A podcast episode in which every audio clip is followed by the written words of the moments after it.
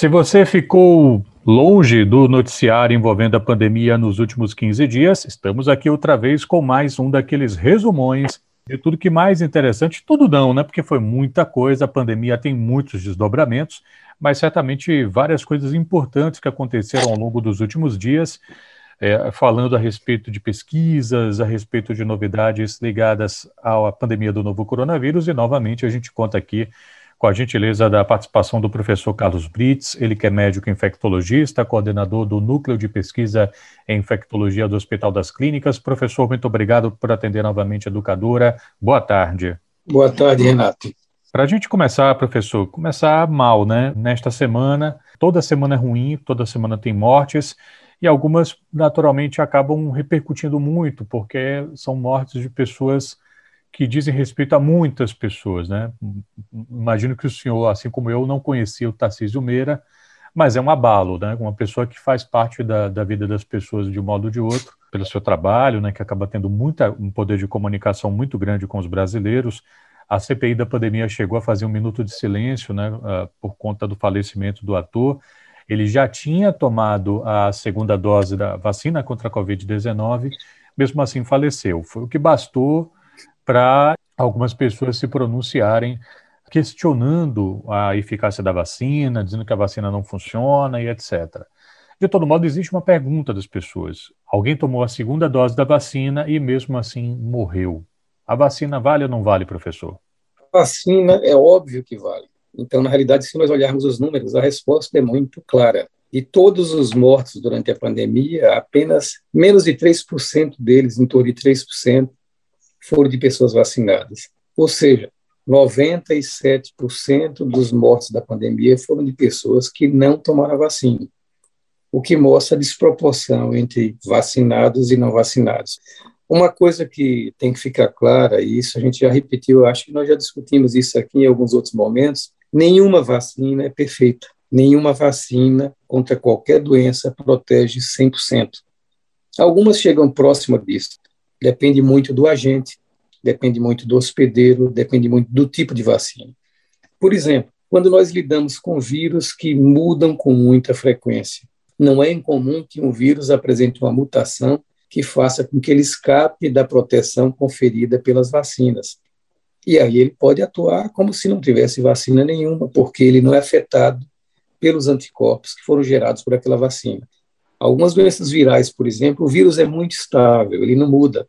Então a vacina é extremamente eficiente, mas mesmo nesses casos você pode ter falhas.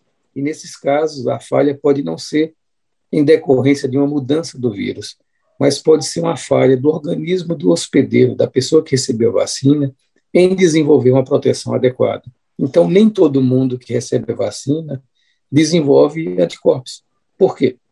Não é um problema da vacina. Na maioria das vezes, nesses casos, o problema é da pessoa. O organismo dela não consegue montar uma resposta adequada de imunidade para aquele antígeno específico, aquele estímulo que ela recebeu. Por outro, isso é incomum. Na grande maioria das vezes, nosso sistema imune está preparado para responder ao estímulo e produz uma resposta adequada.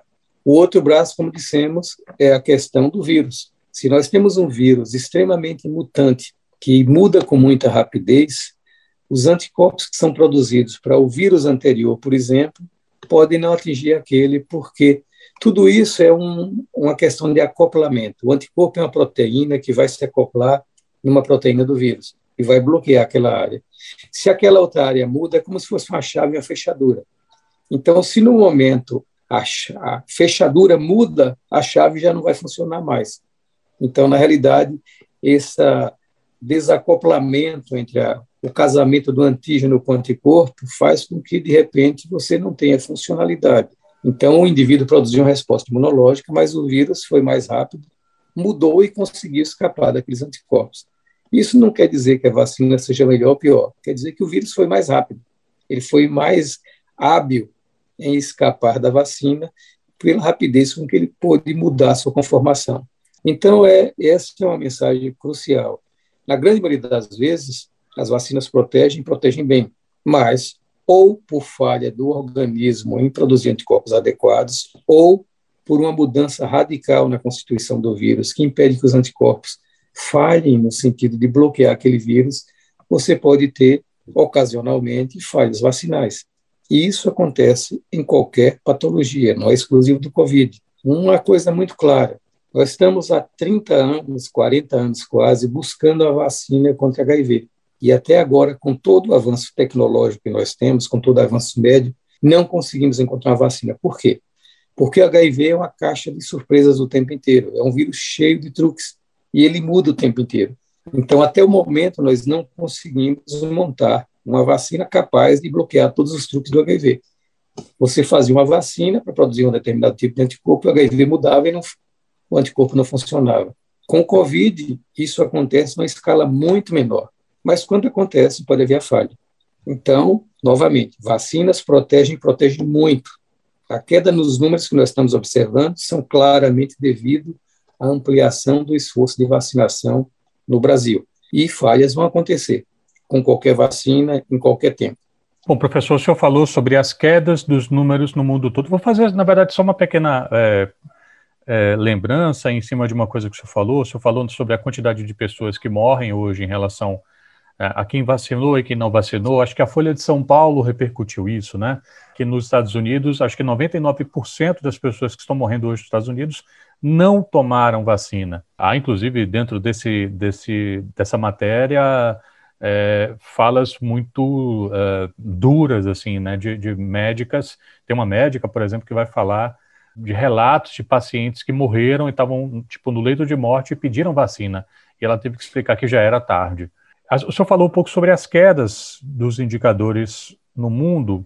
Existe uma plataforma na internet que tem sido muito requisitada para se buscar indicadores sobre Covid, que é o Our World in Data que reúne, enfim, estatísticas de vários, de vários países, e a gente observa, em alguns números mais recentes da plataforma, que no mundo inteiro, realmente, a gente está tendo reduções nos indicadores, só que em alguns países, e aqui a gente poderia citar, por exemplo, Estados Unidos, a gente poderia citar o Reino Unido, Uh, alguns indicadores estão crescendo, né, de casos é, e de mortes. As curvas estavam caindo, começou a ter uma inclinação para cima.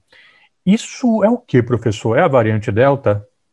Não, isso é combinação de estupidez com mau planejamento. Nos Estados Unidos, por exemplo, claramente você tem uma divisão. A semana passada, o recordista de, de casos nos Estados Unidos foi o estado da Louisiana. Na verdade, os, os hospitais do estado estavam superlotando, chegando a níveis daqueles que nós observamos lá nos níveis, nos inícios da, no início da pandemia, aquela crise de, de hospitais, falta de leitos e tudo mais. Não por coincidência, Louisiana é um dos bastiões do conservadorismo americano, onde a resposta à rejeição à vacina foi maior e onde o apoio ao governo anterior, que era negacionista, foi um dos maiores. Outros dois estados americanos onde os números estão crescendo muito, Texas e Flórida. Não por coincidência, compartilham com Louisiana as mesmas crenças. Por outro lado, estados como a Califórnia, por exemplo, estão muito tranquilos, inclusive baixaram uma lei agora colocando lei que funcionário público de saúde que não for vacinado não pode trabalhar, ele é demitido. Para ser funcionário público de saúde, você tem que estar vacinado. Porque nos estados que a vacinação foi bem, que não houve boicote, onde a população aderiu, os números estão controlados. Nos estados onde isso não aconteceu, os números estão explodindo. E o que acontece? Pode haver uma contaminação de um com o outro. Um estado vizinho, por exemplo, uma característica de relaxamento, onde os números estão explodindo, podem contaminar um estado que estava muito bem, porque aquela pequena proporção do estado que estava bem, que não foi vacinado ainda por alguma razão, pode ser afetada. E aí você pode ter uma espiral de pólvora, na realidade. No Reino Unido, a questão foi, um, eu acho que um erro estratégico eles começaram a abolir as medidas de prevenção muito rapidamente. O Reino Unido estava atingindo o nível de vacinação na faixa de 60% quando resolveu abrir tudo. Pubs, estádios, shows, aboliu o uso de máscara, todas as restrições foram suspensas. Isso levantou uma grita no, entre os cientistas do, do próprio país, levantando a questionamentos sobre se há oportunidade de fazer esse tipo de abertura no momento onde a situação estava instável, mas o governo ignorou. E há quem aposte que isso foi um cálculo político, porque lembrar que lá no início o governo do Boris Johnson era um governo que acreditava na imunidade de rebanho, queria deixar todo mundo, até que os estudos do Royal College, por exemplo, mostraram para eles que, na verdade, se deixasse do jeito que estava, ia morrer 60 milhões, até 20 milhões de pessoas podiam morrer na, na Inglaterra. E aí eles resolveram fazer o fechamento, o lockdown, aquela coisa toda. Só que agora parece, existe uma, uma, uma suspeita de que ele resolveu apostar num modelo híbrido. Ah, eu já tenho uma população metade vacinada, então vou liberar geral, a outra metade vai se vacinar naturalmente por infecção. Só que o complicador disso tudo é a variante Delta, que é uma variante mais transmissível que nós temos, que se espalha com muita rapidez. Então, se você tem um lugar onde há uma interrupção das medidas de prevenção, há um relaxamento da vacinação e uma abertura descontrolada de tudo, é o perfeito caldeirão para que volte os números a subir. Nós temos Israel, que foi outro país que começou muito bem com vacinação, rapidamente aboliu as medidas de prevenção, mas tinha outro problema grupos ultraconservadores, ultrarreligiosos, fundamentalistas, que se recusavam a ser vacinados. E como eram grupos que não eram insignificantes em termos de número, serviram de foco para disseminar novamente o vírus. Então, na realidade, eles estão agora aplicando a terceira dose para tentar reforçar a imunidade nos que já foram vacinados e ampliar essa vacinação para os que não foram. Então, são situações pontuais. A gente vê outro oposto. Você vê o Chile, por exemplo, que estava explodindo de casos, no momento que eles ampliaram a vacinação, passou de 50% a 60%, estão chegando a 70% agora, os casos desabaram. O próprio Brasil, com todos os desmandos que aconteceram na condução dessa pandemia, no momento que nós temos agora 70% da população com uma dose pelo menos, os casos começaram a cair no país inteiro. Nós estamos comemorando agora que praticamente não existe estado com níveis críticos de ocupação de leitos de UTI. Inclusive, então, a regulação isso, melhorou aqui na Bahia, né? O nível da regulação. Sem dúvida nenhuma. A gente estava aqui há 15 dias atrás falando de 60% de ocupação 70% de UTI, está em 40%, 30% agora. Tudo isso prova por A mais B que vacinação é a solução. Vacinação mais medidas de prevenção, distanciamento social, máscara, aquelas coisas todas que nós já sabemos, lavagem de mãos. Isso combinado receita para parar com a pandemia. Professor Carlos Brits, médico infectologista, é, coordenador do Núcleo de Pesquisa em Infectologia do Hospital das Clínicas, falando com a gente sobre as novidades envolvendo o coronavírus. É, coisa de uns dois, três dias atrás, aconteceu uma coisa muito curiosa. CNN, vacinação e variante Gama, variante Gama, aquela originada é, lá na, na Amazônia, podem estar barrando a Delta no país, diz o Butantan. É possível, professor?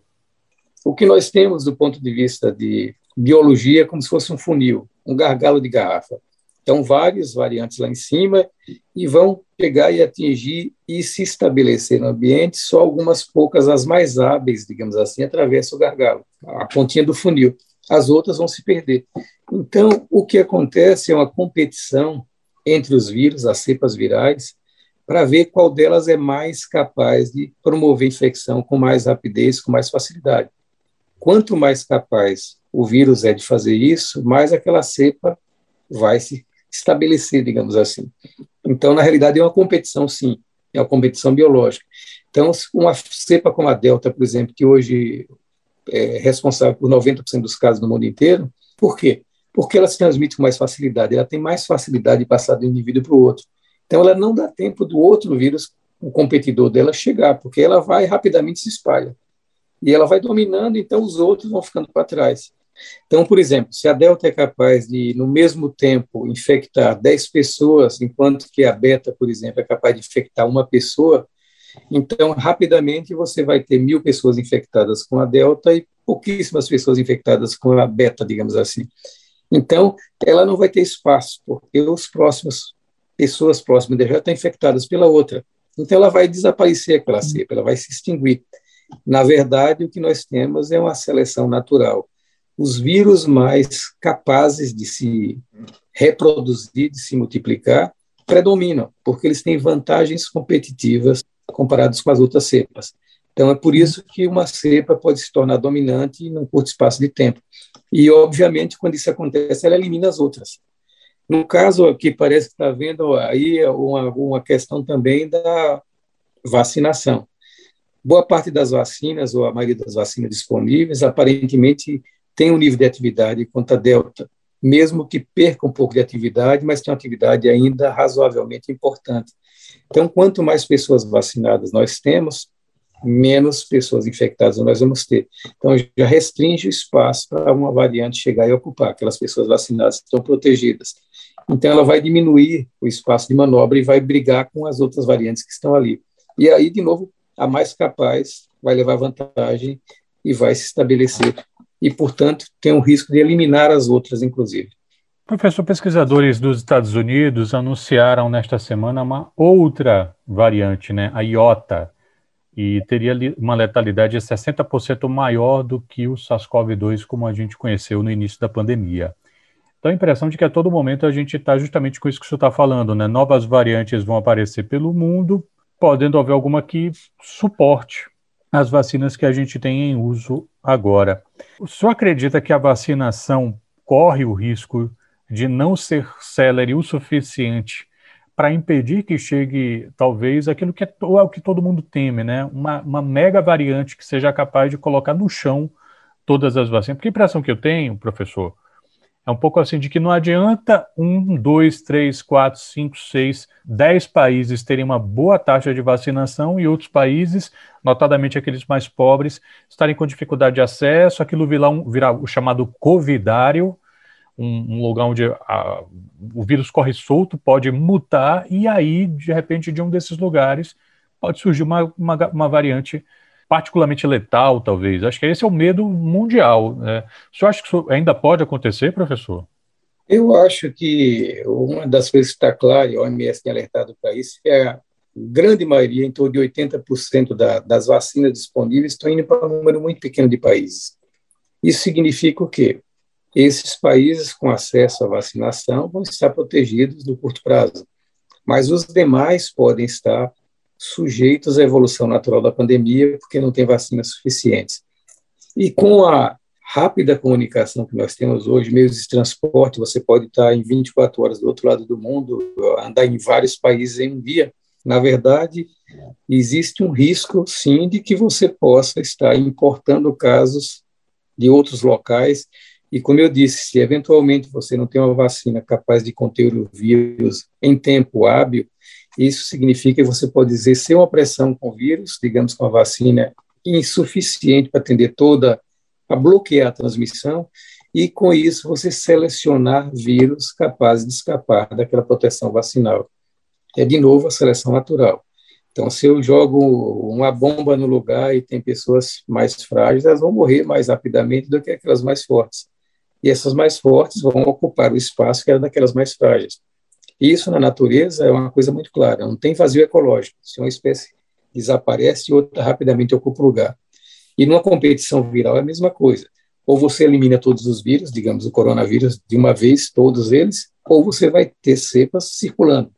E quanto mais cepas circularem, mais chance você tem de elas estarem se aperfeiçoando na arte de transmissão e, eventualmente, de agressividade. Então, esse é um risco, sim e é um risco que vai ser diretamente proporcional à capacidade da gente falhar em proteger as populações vulneráveis no mundo inteiro. Porque, como você disse, não adianta proteger uma ilhazinha se você tem gente vindo de outros lugares que estão desprotegidos. Essas pessoas podem introduzir novas variantes virais.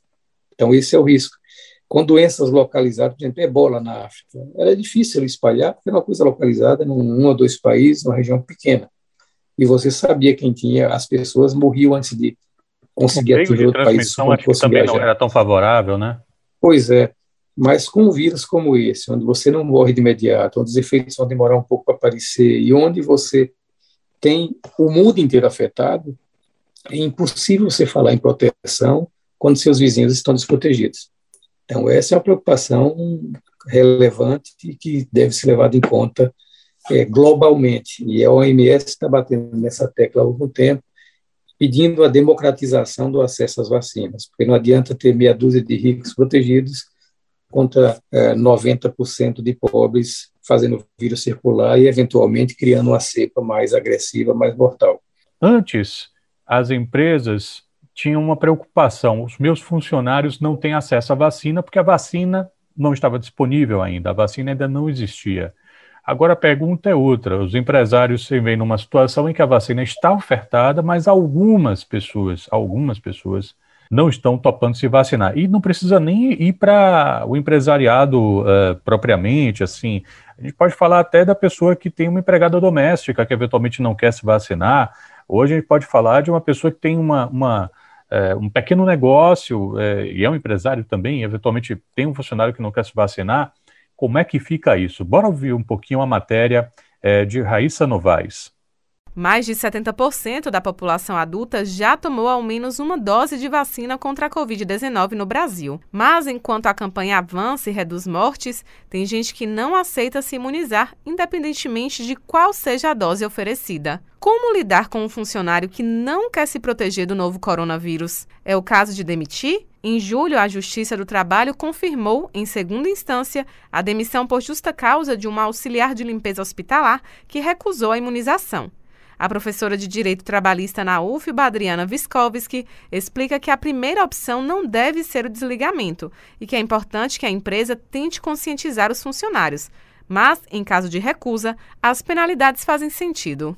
Então, diante de uma pandemia, como a gente está vivendo agora, a vacinação individual é um pressuposto para a imunização coletiva e o controle da pandemia. Por isso que a decisão do TRT da segunda região é tão importante. No caso, o artigo 158, parágrafo único da CLT, estabelece que constitui ato faltoso do empregado a recusa injustificada a colaborar com a empresa na aplicação dos dispositivos de segurança e de medicina do trabalho. Então, por isso, seria possível, sim, no caso, a aplicação do poder disciplinar do empregador e autorização da justa causa do empregado que se recusa a tomar vacina. No entanto, recomendamos que essa não seja a primeira medida, que o empregador busque a conscientização, que o empregador busque informar o trabalhador acerca dos benefícios da vacina. Se esse continua a recusar a vacinação sem nenhum tipo de justificativa, obviamente as penalidades trabalhistas são possíveis. O presidente da Comissão Especial de Bioética e Biodireito da OAB Nacional, Henderson First, diferencia a vacina obrigatória da vacina compulsória e lembra que a obrigatoriedade é constitucional, sujeita à restrição de direitos. O que é a vacina obrigatória? A vacina obrigatória não é aquela vacina pela qual alguém sairá correndo, algum agente eh, sanitário sairá correndo atrás do cidadão e forçará ele a vacina. O nome disso é vacina compulsória. O que o nosso sistema estabelece, e que inclusive o STF já declarou a constitucionalidade, é a obrigatoriedade. Quando a vacina é obrigatória, isso significa dizer que as pessoas precisam se vacinar quando convocadas a tal, e caso ela não se vacine, ela pode não se vacinar? Pode, mas ela terá algumas restrições de direitos. Por exemplo, o direito de ir e vir, porque quando ela estiver se locomovendo, ela estará expondo outras pessoas a risco. A questão do emprego, porque ao ir trabalhar, ela estará expondo outras pessoas ao seu redor a este risco que é o fato dela não ter se vacinado. O caso em São Paulo aconteceu dentro de uma unidade de saúde, mas Henderson First ressalta que, mesmo em outros setores, a medida também é válida, tendo em vista que envolve a proteção de qualquer funcionário. Imagina em outra empresa de qualquer outro segmento. Vamos imaginar no segmento metalúrgico, que envolve muitos e muitas trabalhadoras e trabalhadores. Alguém que não esteja vacinado ali, ela estará expondo outras pessoas. Ela aumenta o risco de infecção daqueles que estão por ali e que talvez, inclusive, um ou outro não tenha se vacinado, ou porque não chegou na vez dele, ou então que por alguma questão de saúde ele não pode se vacinar. Então veja que é ruim não só para o outro colega de trabalho, como também para a própria empresa, porque ela vai ter um afastamento, um risco de afastamento em massa de inúmeras pessoas ali pela infecção de Covid decorrente de alguém que, devendo se vacinar, não se vacinou. O julgamento no TRT teve relatoria do desembargador Roberto Barros da Silva. Ele argumenta que a Organização Mundial da Saúde considera a vacinação como o principal meio para a contenção da Covid-19. Além disso, o Supremo Tribunal Federal se manifestou no sentido de que a vacinação obrigatória é conduta legítima e, no caso do funcionário não ter apresentado um motivo para se recusar a vacinar, a demissão por justa causa causa não é abusiva ou descabida, mas sim legítima e regular. Raíssa Novaes para Educadora FM. Professor, então, não se vacinar ou se vacinar é um ato pessoal, mas ele implica no coletivo. Como médico, como é que o senhor vê a decisão, eventualmente, é, de algumas empresas de demitir uma pessoa que não quisesse vacinar? Eu acho que isso é absolutamente sensato. Eu lembraria de um, uma, uma citação lá do Iluminismo ainda, que diz o seu direito termina quando começa o direito do outro. Essa é a base da civilização. Então, eu não posso colocar o meu direito de optar entre ter uma vacina ou não, quando isso pode afetar os outros. Então, se eu não tomo vacina e eu me infecto, eu posso infectar dezenas de pessoas meu, no meu entorno. Então, eu acho que isso é uma liberdade individual, sim. Eu posso ter o direito até, você tem o direito de fazer qualquer coisa, desde que isso atente apenas contra a sua segurança, seu, seja uma questão pessoal. Mas quando esse direito põe em risco o direito de outras pessoas, aí tem que ser alguma coisa mandatória. Eu acho que a matéria diz muito claramente o que é obrigatório e o que é compulsório. Não é uma questão compulsória, porque feriria sua é, liberdade individual de decidir. Mas eu acho que é uma questão obrigatória no sentido de que você tem direitos e deveres. As pessoas geralmente lembram dos direitos, mas esquecem dos deveres. Então, eu acho que o dever de qualquer funcionário, por exemplo, é estar em boas condições e não colocar em risco o seu ambiente de trabalho, seus colegas de trabalho ou seus clientes, eventualmente, seja de que áreas feito. Então, eu não concebo que alguém que trabalha em contato com o público, por exemplo, se recusa a ser vacinado. Eu acho que essa pessoa tem, deve ser demitida por justa causa, sim, porque a posição dela de não ser vacinada é um direito inalienável, mas ela vai fazer esse direito em sua casa, não no ambiente público, onde ela corre o risco de contribuir para a disseminação da infecção. Porque aí ela está interferindo no direito de outras pessoas que não querem, obviamente, ser infectados porque simplesmente aquela pessoa tomou a decisão de não se vacinar. O meu direito não pode se sobrepor ao direito da coletividade. Essa é uma visão que eu acho que é cristalina e foi colocada de modo muito claro nessa apresentação, nessa entrevista. Para finalizar, eu queria que a gente falasse um pouquinho sobre o que é que se pode dizer atualmente sobre a necessidade de uma terceira dose. É, essa pergunta acho que se coloca de um modo até diferente, e aí a gente volta ao começo da entrevista, né, a morte do Tarcísio Meira, a perda do Tarcísio. Você fala um pouco sobre isso, que a, a eficácia de uma vacina ela pode decair a partir da, de uma certa idade. O Tarcísio tinha 85 anos. É, daí uma discussão que tem se feito assim que talvez as pessoas mais velhas precisem ter uma terceira dose e aí há muita discussão talvez essa terceira dose nem devesse ser é, do mesmo imunizante. Se foi Coronavac, a pessoa tomasse lá uma AstraZeneca, enfim. Qual a visão do senhor a respeito disso? O que é que o senhor imagina que já se pode dizer a respeito da necessidade real de terceira dose e talvez até a implicação etária nesse sentido? O CDC colocou claramente agora que pessoas com algum problema imunológico, alguma deficiência imunológica, devem receber a terceira dose num período de tempo mais curto. Isso significa idosos, isso significa pessoas em tratamento quimioterápico, por exemplo, pessoas com é, AIDS não controlado, então pessoas que tenham alguma deficiência imunológica que precise realmente tenha probabilidade maior de perder essa proteção num espaço de tempo mais curto. Nós ainda não temos segurança sobre qual é o limite para esta imunidade promovida pelas vacinas. Na verdade, os dados são extremamente escassos ainda, são conflitantes e podem variar, inclusive, de um imunizante para outro, de uma vacina para outra. Existe possibilidade, por exemplo, de que pessoas que tiveram Covid e se vacinaram tenham imunidade duradoura. Existe a possibilidade de que algumas pessoas com a vacina tenham imunidade duradoura, que não necessitem de imunização. Mas isso são relatos de populações muito específicas. Para a população geral, nós não temos dados ainda muito consistentes. O que parece é que as pessoas com o sistema imunológico mais enfraquecido podem necessitar de um reforço mais precocemente. E aí se aplicaria num caso como esse. Mas são situações onde a gente ainda tem uma, uma margem de insegurança muito grande, porque os estudos são muito é, limitados ainda, até pelo pouco tempo de acompanhamento. E, como eu disse, pode ser que haja, inclusive, variações de vacina para vacina. Pode ser benéfico vacinar com uma vacina diferente, porque você pode ampliar a, o alcance da resposta imune. Não sabemos isso ainda também. São dados muito limitados, os estudos são muito é, pequenos ainda para que a gente possa afirmar com segurança qual a melhor estratégia.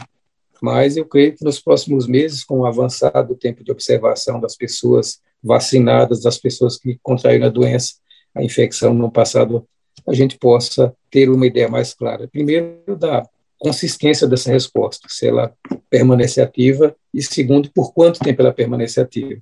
O que, em consequência, nos daria também uma resposta sobre quando e para quem uma terceira dose deveria ser aplicada e também com que, com o mesmo, com o diferente, com o modificado.